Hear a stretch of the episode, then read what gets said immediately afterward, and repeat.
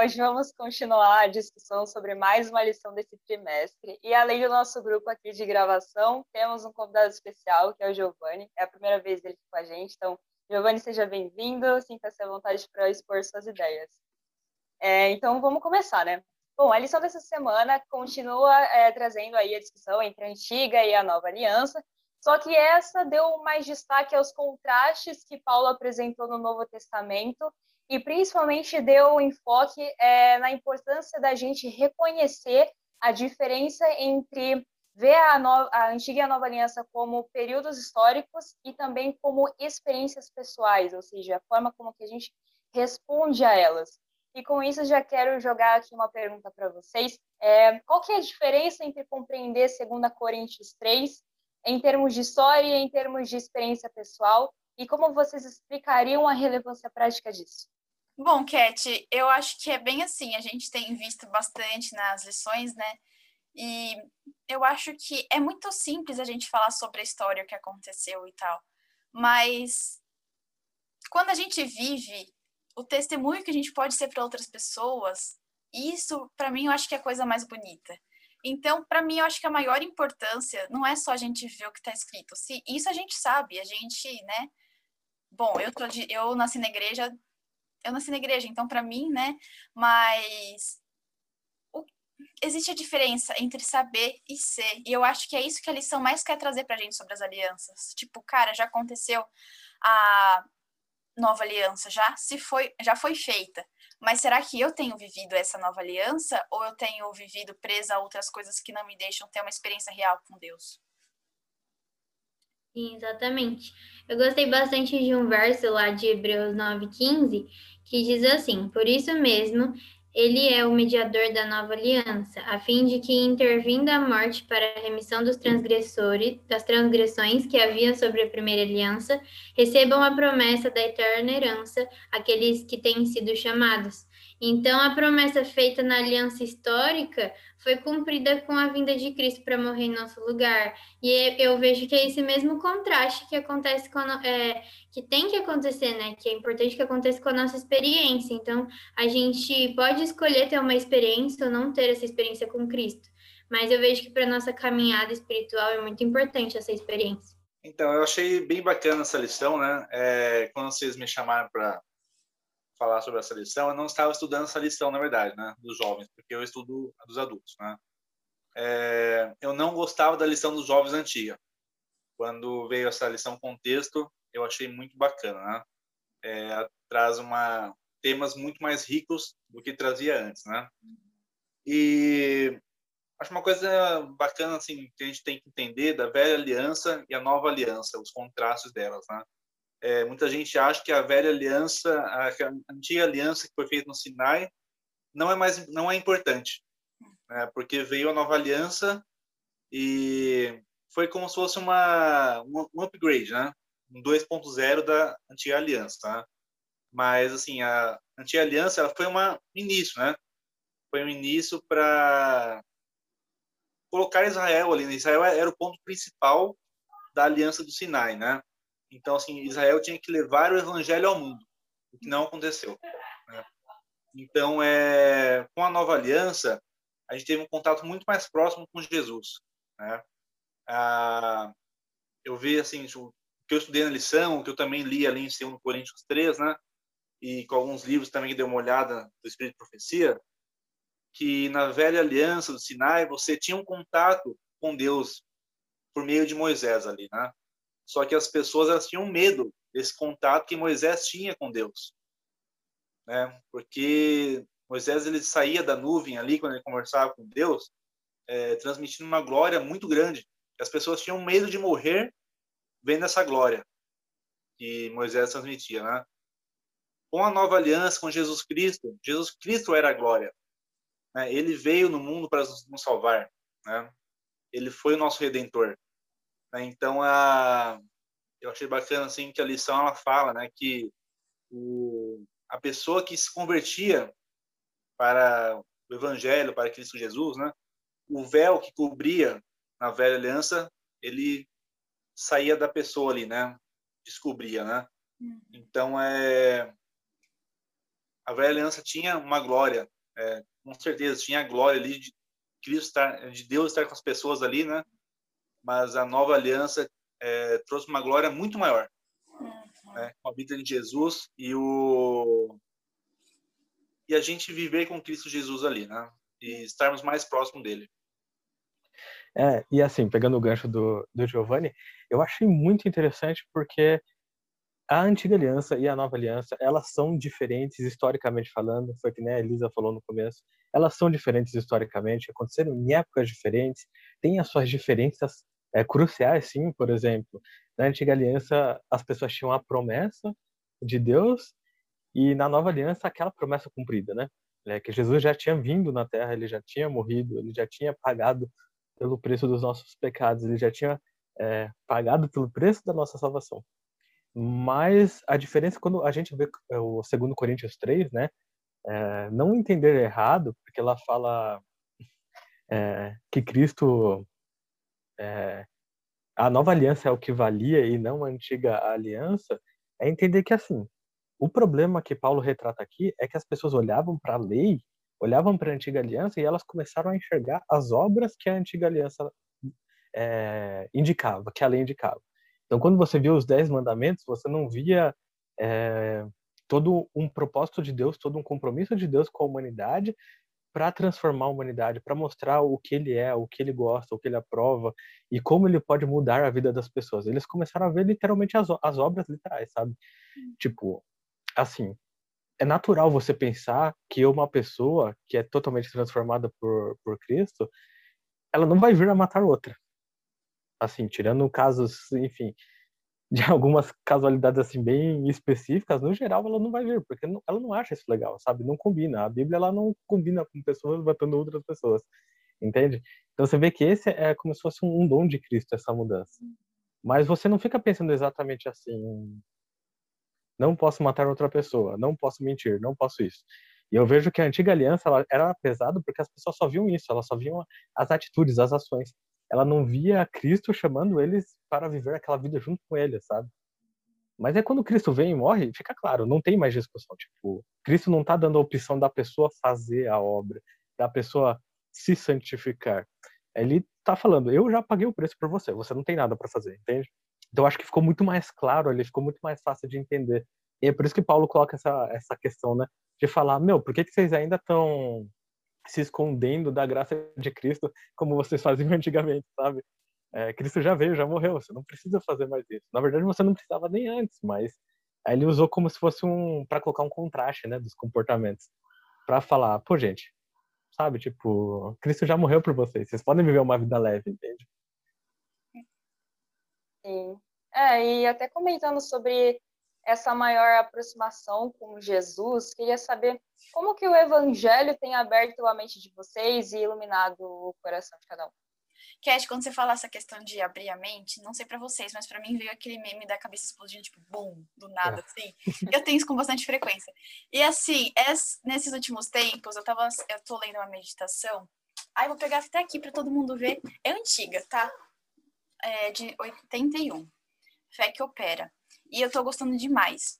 É, porque fala exatamente sobre algumas coisas que a gente às vezes não para para pensar sobre o evangelho, sabe? A forma como Deus lidava com todas as coisas, realmente como as coisas que a gente tem hoje como valioso, não é valioso para Deus e tudo mais. Isso para mim, meu cérebro dá uma leve bugada, mas a bugada no bom sentido. E, bom, eu acho que para mim é isso. E o que mais assim me encanta é a gente ver, como a Ellen White comenta, que no céu a gente vai descobrir mais, a, mais ainda sobre o Evangelho, porque o Evangelho é o maravilhoso mistério de Cristo, que, é, que era meio homem, meio Deus, sabe? Tipo, era encarnado, mas era Deus mesmo assim. E eu acho que, assim, quando eu leio e tudo isso e vejo, meu coração ele se alegra muito de saber que, caramba, é um Deus que realmente é incrível, sabe? Sim. Verdade. É, um verso que eu acho muito lindo, e foi, foi um dos versos aí do capítulo dessa semana, 2 Coríntios 3,18, que diz: E todos nós, com o rosto desvendado, contemplando como por espelho a glória do Senhor, somos transformados de glória em glória, sua própria imagem, como pelo Senhor o Espírito. Então, eu achei muito lindo esse verso. É, e o que eu busco, né, fazer todos os dias é conhecer mais o Evangelho, né, e a verdade que, que tem aqui a Bíblia do nosso lado, onde a gente pode parar cinco minutinhos e ler e a gente já encontra tantas, tantas coisas mar maravilhosas, né? Um versículo que a gente lê, a gente já consegue enxergar isso. E o Espírito Santo trabalha no meu coração, acho que diariamente, para que eu possa entender, porque sem o Espírito Santo eu não consigo entender nada. E quando eu entendo a palavra de Deus, a sua mensagem, eu acho que eu consigo levar para as outras pessoas, as outras pessoas conseguem ver a diferença. Tá. É, antes de eu responder essa pergunta, eu peguei uns textos de Ellen White, eu já vi lá na lição, não são os textos que estão na lição, né? Porque senão vocês vão falar a mesma coisa que eu vou falar agora, né? Mas são alguns textos curtinhos, né, que, que dizem assim, né? É, eu peguei assim, eu achei que isso daí foi um gancho é, sobre o Evangelho, né? Diz assim, né? Nunca deveríamos passar ao mundo a falsa impressão de que os cristãos são pessoas tristes e infelizes. Os seguidores de Cristo não são estátuas, mas homens e mulheres vivos, que são coparticipantes da natureza divina. A luz que incide sobre eles é refletida para outros por meio de obras que brilham com o amor de Cristo. Né? Então a gente tem que é, levar o brilho do evangelho para as pessoas ali, né? E a parte sobre a pergunta, acho que essa daí ficou mais é, mais de acordo com a pergunta, que fala assim: se a palavra de Deus fosse estudada como deveria ser, as pessoas teriam uma mente mais esclarecida, um caráter mais nobre e a firmeza de propósito, coisa raramente vista nos dias de hoje. Né? Então, sobre, sobre a pergunta, né? quanto mais nós estudarmos o evangelho, quanto mais a gente levar o evangelho para as pessoas, quanto mais a gente praticar o evangelho, né, na nossa vida, na vida das outras pessoas, né, mais nós podemos transmitir esse amor de Cristo, né? É, a lição fala muito sobre o brilho, sobre a glória de Deus, né? E quantas vezes, né? Acho que vocês, eu mesmo já presenciei isso. A pessoa chega para você e fala: Nossa, você tem uma aparência tão diferente. Eu olho para você, você tem uma aparência diferente. É, porque se a gente vive o amor de Cristo, a gente transmite uma aparência diferente mesmo, né? E muitas vezes a gente assim tipo nem precisa fazer, a gente nem está fazendo assim um, um trabalho tão tão grande assim com o evangelho, mais levar o evangelho para as pessoas, né? E as pessoas já chegam e falam: "Nossa, você parece tão diferente, tão diferente. Você transmite paz, transmite um brilho, né? De onde que vem isso, né? E as pessoas querem saber, né? Então imagine se a gente trabalhasse mais, trabalhasse mais pelo evangelho, né? Fosse levar mais o evangelho para as pessoas. É uma coisa que eu fiz uma vez só, mas assim, tipo, eu me arrependo de ter feito, de não ter feito mais vezes, né? Eu fui com a igreja aqui, onde eu frequentava, levar comida para as pessoas na rua, né? E é uma coisa tão boa. Você, você no, no início você fica meio assim, tipo, se sentindo meio estranho para as pessoas estarem ali naquele momento tão ruim, né? Mas quando você é, pratica o evangelho, é, por pouco tempo ali você melhora o dia daquela pessoa ali, é, fala de Jesus para ela, parece que uma coisa diferente vem dentro do seu coração, né? Uma luz diferente radia seu coração e essa luz ela readia no nosso olhar, no nosso ser, né? E eu acho muito bonito isso, eu acho muito bonito essa parte do evangelho de você poder levar o evangelho para as pessoas e elas sentirem que você é diferente porque você tem o amor de Cristo ali na sua presença. Exatamente. Uma coisa que eu acho maravilhoso do evangelho é que assim, é... a palavra de Deus é uma só. Tipo, você tem uma Bíblia. Deus falou as coisas exatas ali, entende? Mas a maneira como Deus se relaciona com cada um de nós é única. E eu acho isso maravilhoso, porque assim, cada pessoa tem uma realidade, cada pessoa tem uma experiência, cada pessoa tem uma vida, né, diferente da outra, uma maneira de ver o mundo diferente. Mas parece que Deus, ele consegue se encaixar no mundo de todas todas as pessoas, sabe? Tipo, é... Deus vai agir na sua vida da maneira que é o melhor para sua vida, entende? Você especificamente. E ele falou que vai fazer isso. Então, quando me vi essa pergunta, eu pensei assim: Tipo, que tipo de pergunta eu poderia fazer para compartilhar com quem está assistindo aqui com a gente, para poder também se perguntar para ele e ser válido para ele, né? Porque É, eu até pensei, eu falei, nossa, eu poderia falar da experiência do Mateus, mas é, às vezes poderia ter gente que não, não se enxerga na experiência do Mateus, ou gente que se enxerga, enfim. Então, uhum. a pergunta que me veio na cabeça quando você fala assim, como o evangelho interage com o nosso coração? Eu pensei, é só você perguntar para você mesmo, como é o seu relacionamento com Deus? E relacionamento com Deus, literalmente. Eu tinha um pouco de dificuldade de, de, com essa palavra relacionamento com Deus, porque assim, é, literalmente, assim, literalmente, eu não vejo Deus, sabe? Eu não estou vendo Deus fisicamente, digamos assim, a pessoa na minha frente, entende? Então era um pouco desafiador falar sobre relacionamento, mas quanto mais você lê a Bíblia, quanto mais você se relaciona com Deus, você começa a ver o cuidado de Deus quando você acorda, quando você come, quando você fala com as outras pessoas, e literalmente em tudo na sua vida, entende? Então eu acho que é basicamente isso. Como é o seu relacionamento com Deus? Tipo, como que você vê Deus interagindo com, com você? Ou como você interage com Deus também, né? Porque a gente viu que nas alianças, muito desse contraste que às vezes a gente encontra entre antiga e nova aliança, né? Como se uma fosse hiper cruel, pesada, malvada, e outra libertadora é mais a nossa experiência do que de fato a aliança de Deus, né? Porque a aliança de Deus foi uma só desde o princípio, né? Ele sempre planejou nos salvar, esse era sempre o plano dele. Então, quando eu vi essa pergunta, como o evangelho interage com os nossos corações, eu fiquei pensando, como é meu relacionamento com Deus? Não dei uma, uma resposta específica, mas te deixei com outra pergunta para você pensar aí na sua casa ou quando estiver estudando a lição, dar uma, né? Como que é esse relacionamento? Bom, agora é o momento do Fala Aí, então, Léo, pode rodar a vinheta. Momento Fala Aí! Então, esse momento, como a gente já sabe, é um momento super especial, onde a gente resume a lição dessa semana em uma palavra. Então, a gente convida você aí em casa a deixar seu, a sua palavrinha aqui embaixo no, nos comentários, para a gente ter aquela interação super legal que a gente gosta. Então já, já pensa aí, já estuda a lição. É uma oportunidade para você ver nosso vídeo, estudar a lição em casa também e já deixar sua palavra aí embaixo. Bom, a minha palavra dessa semana é experiência. A minha intimidade. A minha escolha. A minha testemunho. E a minha relacionamento.